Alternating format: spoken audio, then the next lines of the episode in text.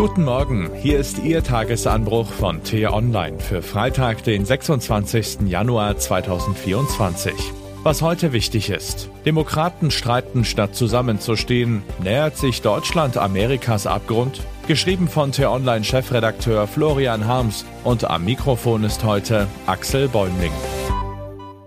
Die erschreckend guten Chancen, die Trump im Showdown gegen Biden mittlerweile wieder hat, verdankt er nicht nur den vielen Wählern, die für ihn stimmen wollen, sondern auch den Anhängern der Konkurrenz, die gar nicht erst zur Urne gehen. Die Demokraten in den USA, im engeren Sinne die Demokratische Partei, aber zugleich alle, die noch bereit sind, für die Demokratie einzustehen, sind schwach.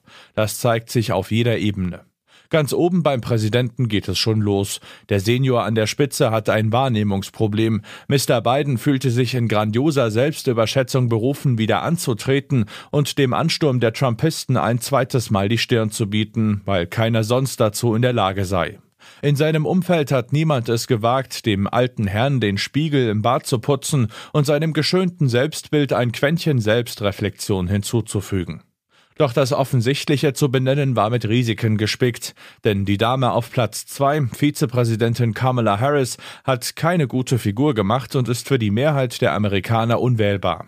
An ihr vorbei einen neuen Kandidaten zu küren, ohne dabei in ein selbstzerstörerisches Hauen und Stechen zu verfallen, haben die Vordenker der Demokraten nicht gewagt. Der komplizierte Tanz aus Taktieren, Abwägen, Balancieren und Manövrieren um die heikle Führungsfrage schnurrt rückblickend auf ein grundlegendes Versagen zusammen. Den führenden Demokraten fehlte der Mumm. Mut hätte die Entscheidung für einen anderen Kandidaten als Herrn Biden in der Tat erfordert, denn es liegt noch mehr im Argen als nur die Personalfrage. Die Geißel der USA heißt Polarisierung.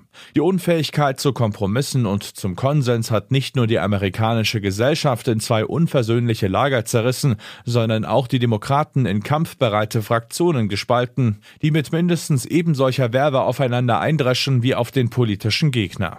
Beim Tauziehen um den richtigen Kurs verpulvern die demokratischen Fraktionen ihre Energie. Immer wieder brandmarkten sie Mitstreiter, die eine andere Meinung vertreten als die eigentlichen Bösen.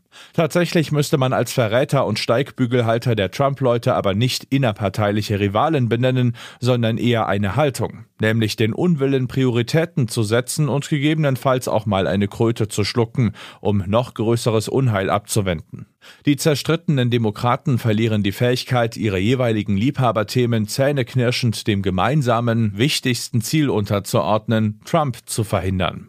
Bei uns in Deutschland ist der Widerstand gegen die Totengräber der Demokratie besser aufgestellt. Das weiß jeder, der in den vergangenen Tagen den Fernseher eingeschaltet hat und selbst zur Demo auf die Straße gegangen ist. Leider ist das aber nur die halbe Wahrheit. Es stimmt schon, Hunderttausende haben sich aus dem Stand zu einer mächtigen Willensbekundung formiert. Doch wer genau hinhörte, vernahm am Rand der Sprechchöre eine irritierende Begleitmusik. Es sind dieselben Töne, die man auch von den Demokraten in Amerika kennt. In München zum Beispiel hat die linke Versammlungsleiterin gegen die CSU gegiftet, während diese wiederum gegen die Beteiligung der Fridays for Future Bewegung ätzte. In Koblenz boykottierten FDP und CDU die Demo, weil die Linkspartei dabei war. Vernagelter geht es nicht mehr. Die Leute auf der Straße hat das offenkundig nicht die Bohne interessiert. Quer durch die politischen Lager, die Extremistenpartei AfD natürlich ausgeschlossen, sind die Bürger der Bundesrepublik auf die Straße gegangen und mit gutem Beispiel voran. Die eigenen Interessen zurückzustellen hat die Breite der Beteiligung überhaupt erst möglich gemacht. Sonderwünsche, Parteipräferenzen und Politikverdrossenheit haben die Marschierenden hintangestellt, um für ein demokratisches, pluralistisches und tolerantes Deutschland einzustehen. Es genügt nicht, dass von der CSU bis zur Linkspartei jeder Politiker beteuert, man finde die AfD ja ebenfalls doof. Hunderttausende auf der Straße haben es vorgemacht und damit eine klare Erwartung formuliert. Stellt euch gemeinsam vor die Demokratie. Passiert ist das noch nicht. Wo ist der gemeinsame Auftritt aller Parteichefs vor der Öffentlichkeit? Wo bleibt das Unterhaken? Von Berlin bis Buxtehude haben die Bürger gezeigt, wie es geht.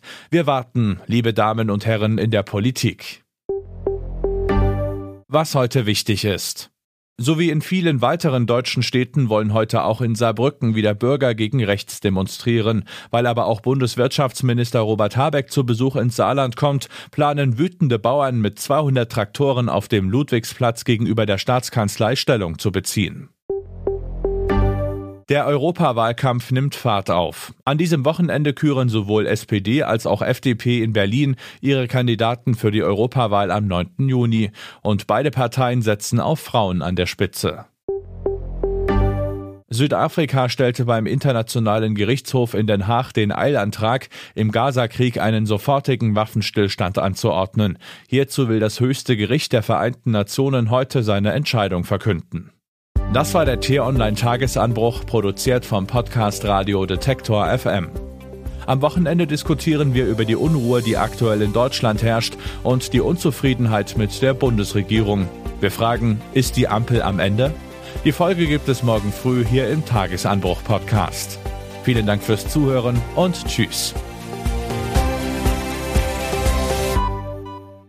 Ich wünsche Ihnen einen schönen Tag. Ihr Florian Harms.